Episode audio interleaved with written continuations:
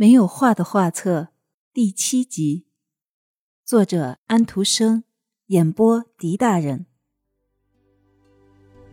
第十四页，月亮说，在树林小径两旁有两座农家的房子，他们的门很矮，窗子有的很高，有的很低，在他们的周围长满了山楂和伏牛花，屋顶上。长有青苔、黄花和石莲花。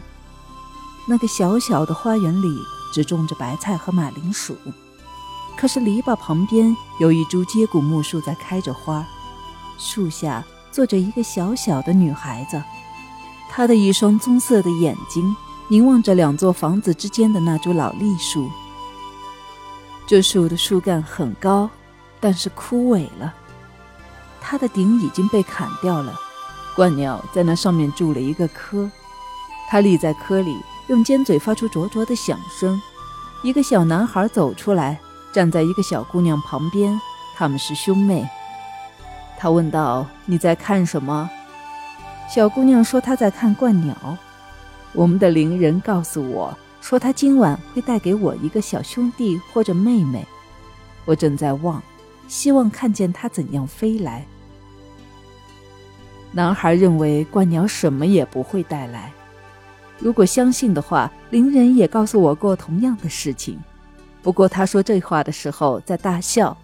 可以问他敢不敢向上帝赌咒，可是他不敢。所以我知道鹳鸟的事情不过是人们对于小孩子编的一个故事罢了。那小孩是从什么地方来的呢？和上帝一道来的。上帝把小孩夹在大衣里送来。不过谁也看不见上帝呀，所以我们也看不见他送小孩来。正在这个时候，一阵微风吹动栗树枝叶，这两个孩子手叠着手，相互望着，无疑这是上帝送小孩子来了。于是他们互相捏了一下手，屋子的门开了，那位邻居出来了，进来吧，看鹳鸟带来了什么东西。他给你们带来了一个小兄弟。两个孩子点点头，他们知道婴儿已经来了。第十五页，我在吕涅堡荒地上滑行着，有一个孤独的茅屋立在路旁，在它近旁有好几个凋零的灌木林。一只迷失了方向的夜莺在这唱着歌，在寒冷的夜中。他一定会死去的。我所听到的正是他最后的歌。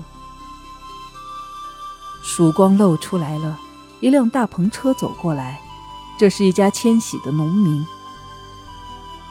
他们是要向捕猎门或者汉堡走去，从这儿再搭船到美洲去。在那儿，幸运，他们所有梦想的幸运将会开出花朵。母亲们把最小的孩子背在背上。较大的孩子则在他们身边步行，一匹瘦马抱着这辆装着他们那微不足道的家产的车子。寒冷的风在吹着，一个小姑娘紧紧地偎着她的母亲。这位母亲一边抬头望着我淡薄的光圈，一边想起了她在家中所受到的穷苦。她想起了他们没有能力交付重税。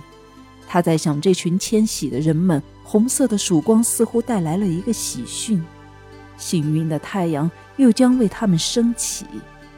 他们听到那只垂死的夜莺歌唱，它不是一个虚假的预言家，而是幸运的使者。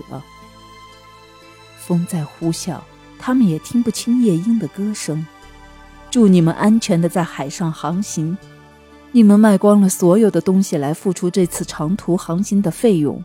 所以，你们走进乐园的时候，将会穷得无依无靠。你们将不得不卖掉你们自己、你们的女人和你们的孩子。不过，你们的苦痛不会拖得很久。死神的女使者就坐在那芬芳的宽大叶子后，她将把致命的热病吹进你们的血液，作为她欢迎你们的一个吻。去吧，去吧。到那波涛汹涌的海上去吧，远行的人高兴地听着夜莺之歌，因为它象征着幸运。曙光在浮云中露出来，农人走过荒地，到教堂里去。穿着黑袍子、裹着白头巾的妇女们，看起来好像是从教堂里的挂图上走下来的幽灵。周围是一片死寂，一起凋零了的棕色的石楠，一起横在白沙丘陵之间的被野火烧光了的黑色平原。啊，祈祷吧！为那些远行的人们，那些向茫茫大海的彼岸去寻找坟墓的人们而祈祷吧。